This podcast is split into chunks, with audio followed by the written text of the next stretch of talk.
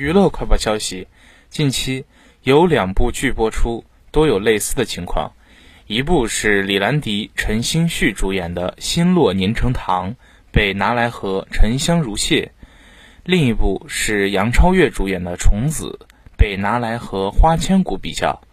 两位都是新生代女星，年龄不大，但资源不错。两人不仅被拿来做横向比较，还被纵向比较。结果遭遇前辈，两位都输了。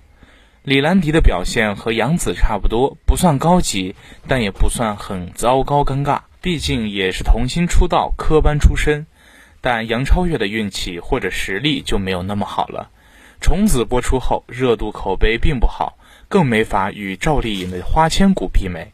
甚至还有网友吐槽，看杨超越演戏，尴尬到抓脚趾。